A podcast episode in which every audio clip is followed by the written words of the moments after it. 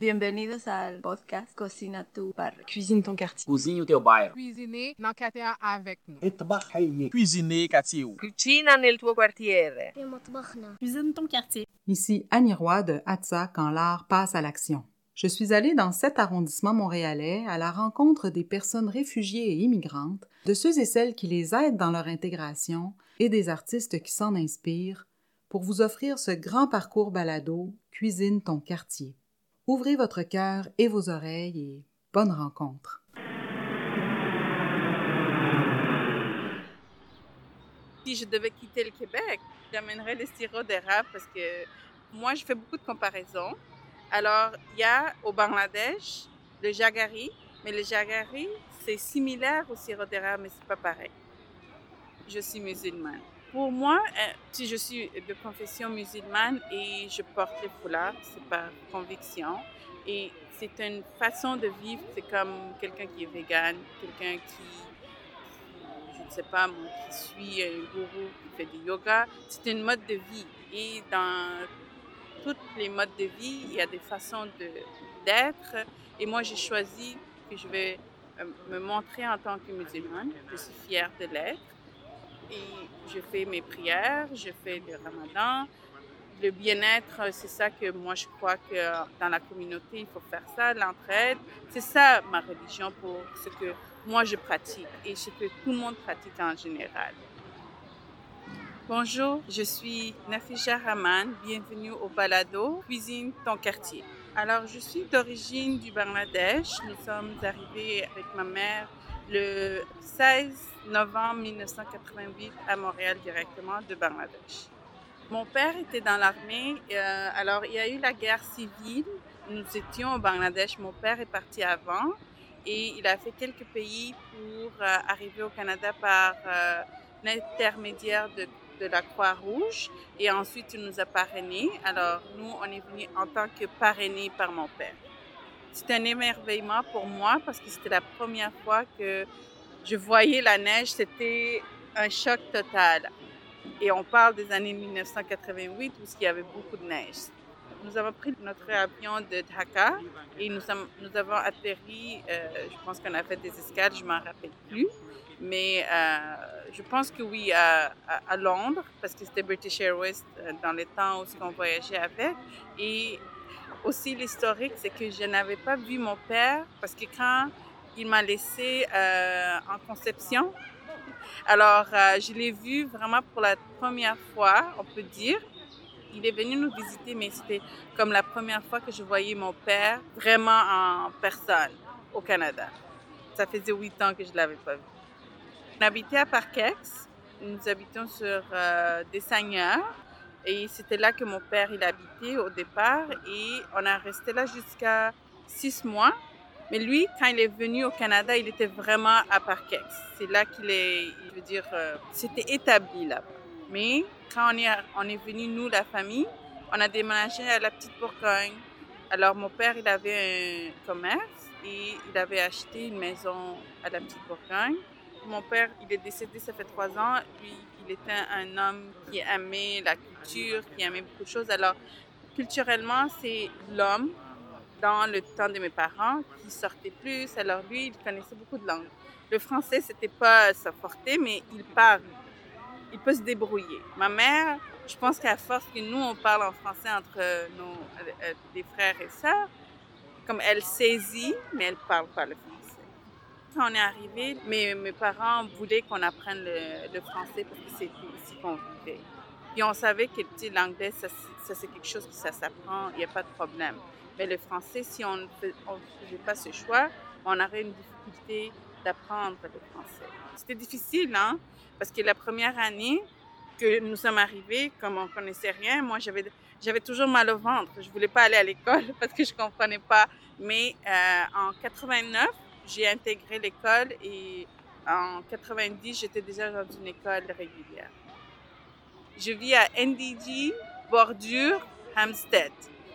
Mon identité, elle est multiple, mais ça fait longtemps que je cherche parce que c'était difficile à se découvrir. Maintenant, je suis plus euh, sage, pas plus vieille.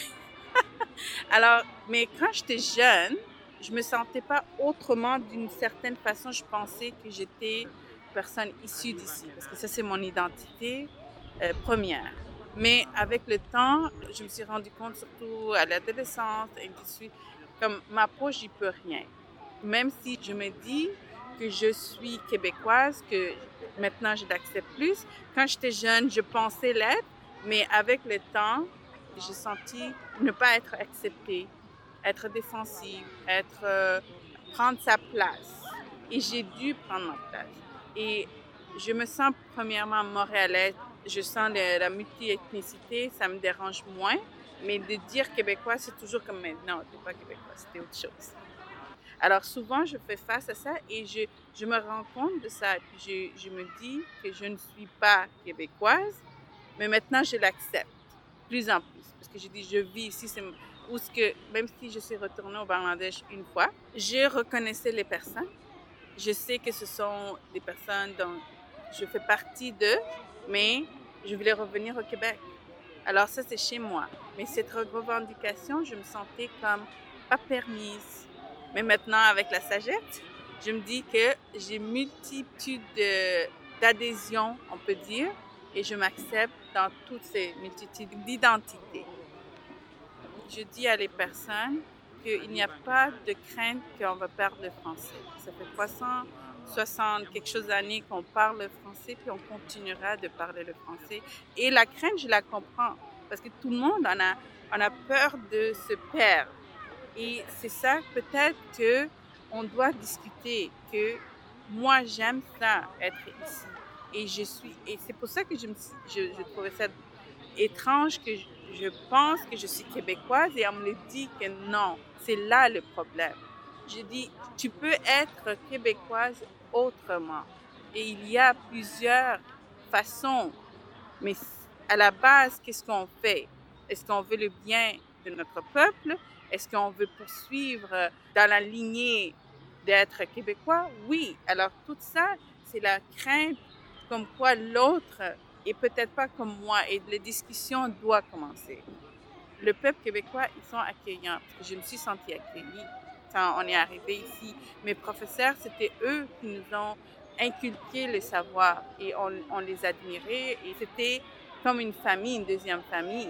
Il n'y a pas de doute que ça, c'est dans mon mental que le Québec n'est pas accueilli. Ce que moi je comprends dans tout ça, c'est qu'il faut donner un support, il faut tendre la main, mais pas la tenir d'une façon autoritaire. Mais on est capable, je pense que les personnes issues de l'immigration sont conscients de cette bienveillance et que l'effort qu'ils doivent mettre, mais c'est maintenant à comprendre à l'autre que on va aller dialoguer et nous ouvrir pour voir comment on peut bâtir le Québec ensemble. J'ai deux garçons, un de 12 ans et un de 10 ans. Dans ce parc ici, euh, qui est Martin Luther King, mes enfants ils viennent faire le soccer avec euh, l'équipe Côte de Neige, Soccer Côte de Neige.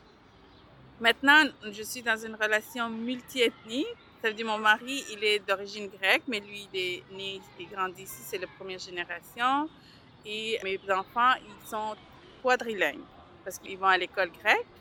On dit l'école grecque parce qu'ils ont le curriculum grec, mais c'est avant tout l'école c'est en français. Les défis, c'est toujours en tant que femme et vacillée, femme avec le foulard, j'ai dû me battre euh, et je me bats encore pour prendre ma place, pour donner ma voix, que j'existe telle que je suis et que c'est ma personne. C'est des conceptions qui existent ailleurs et qu'on nous rapporte comme quoi la femme voilée, elle ne peut pas prendre ses décisions, euh, elle, elle, doit être soumise, je ne sais pas trop quoi, mais que aucunement je me sens que je suis tous ces éléments qu'on dit que je suis. Alors ça, je trouve ça très, très, très difficile parce que je me dis, je suis d'ici, je n'ai pas d'autre chose à prouver à quelqu'un que je ne le suis pas. Je me sens toujours que je dois prouver ou que je, je dois quémander, presque, je me sens.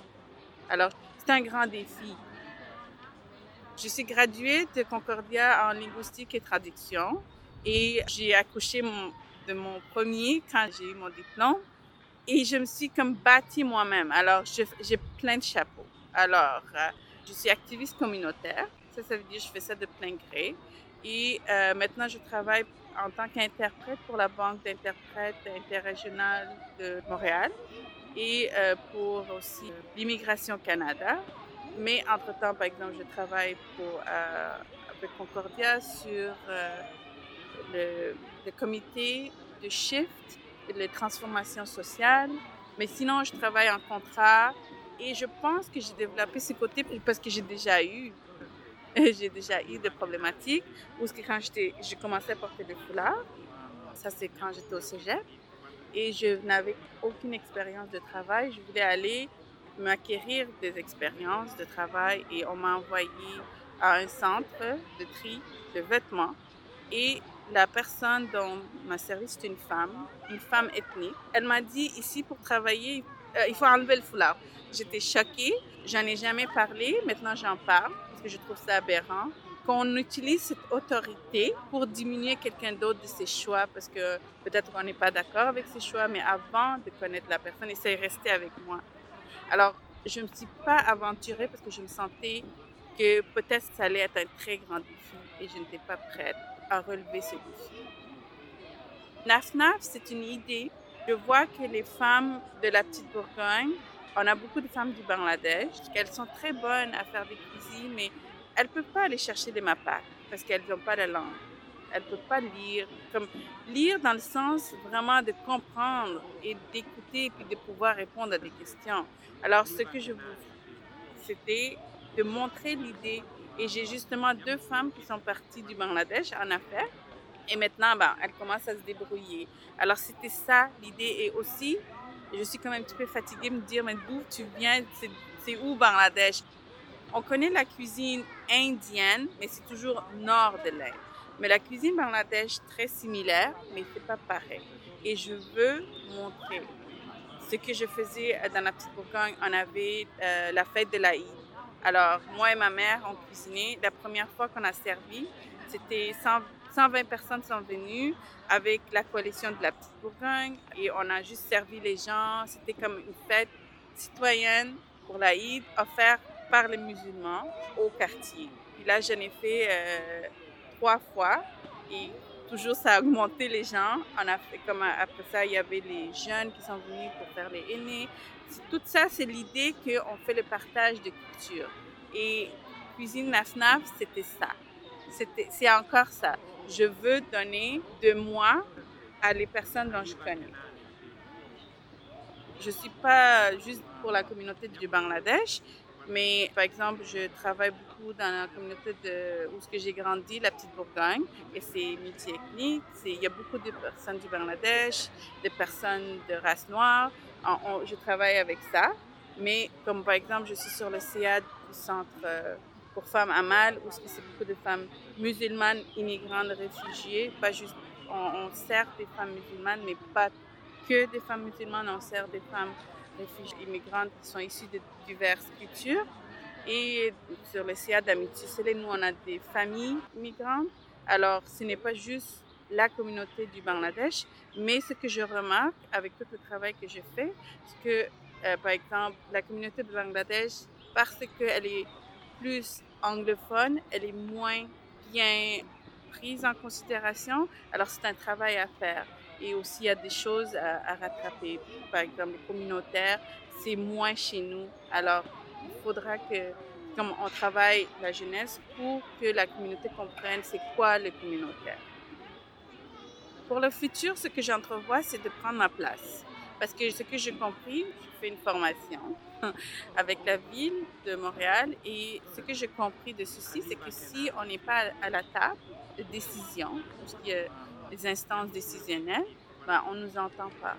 Alors, moi, c'est ça que je, maintenant, je me donne ce devoir de me mettre à, où ce que on peut amener la voix, ça peut être minoritaire, ça peut être les femmes, ça peut être les causes qui me tiennent au cœur, ce serait les femmes, ce serait les femmes minoritaires. C'est tout le monde qui a un besoin, même un homme qui a un besoin. Comme par exemple, quand je fais l'interprète, ce n'est plus juste une femme. On donne un message pour les empower, qui peuvent prendre des décisions. Alors, et aussi cette euh, représentation qu'on peut faire et on peut être authentique à notre identité si on le veut.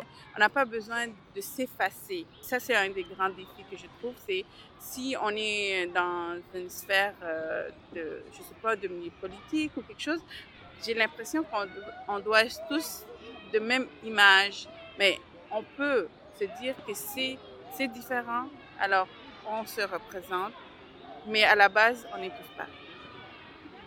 Moi, j'aime faire les fusions et j'aime garder Maintenant, surtout, je garde les, racines, mais par exemple, euh, le pâté chinois à ma façon, où ce que je mets des épices de chez nous, moi, je dis que le cumin, c'est dans mon sang. Alors, c'est sûr que la viande, elle serait halal. Et puis, il y aurait du cumin. Et euh, moi, j'aime bien mélanger les légumes dans la viande parce que je trouve que ça reste juteux. Au lieu de faire des étages, je le mélange dans la viande et ensuite je fais le patates pilées par-dessus. Moi, je mets beaucoup de poivrons, blé d'Inde et des petits pois. Pas de carottes par contre, j'aime pas ça. Alors, la recette que je fais vraiment, c'est caraméliser oignons et ail. Ensuite, euh, faire revenir euh, la viande hachée avec cumin, poivre de cayenne, mais à dose minimum, bien sûr, et euh, sel et poivre. Dans ça, je vais rajouter mes légumes tels que le poivron, euh, petits pois et blé d'Inde. Et ce que je trouve, c'est que ça reste juteux et c'est comme les épices mélangent avec la viande. Alors pour moi, c'est beaucoup plus goûteux. Et ensuite, je fais ma patate pilée et c'est au, four essayé. Je souhaite que mes enfants ils vivent pleinement et je sais qu'ils sont déjà, parce qu'étant des garçons, ils ont déjà plus de chances qu'une fille. Mais sauf que je voudrais pas qu'on leur reproche leur multinationalité et qu'ils vivent pleinement d'être montréalais de différentes euh, origines, d'être Québec et de se sentir chez eux. Je vous remercie pour l'écoute et je voudrais dire que aller à l'encontre de l'autre personne et un projet tel que ce projet de Cuit en quartier est un moment propice pour venir rencontrer d'autres personnes dont on pense qu'on connaît, qu'on ne connaît pas. Alors, je souhaiterais que tout le monde vienne autour d'une table quelconque et que vous vous connaissiez un et l'autre. Merci encore de votre écoute. J'espère vous retrouver tout au long du parcours balado. Je vous dis à la prochaine.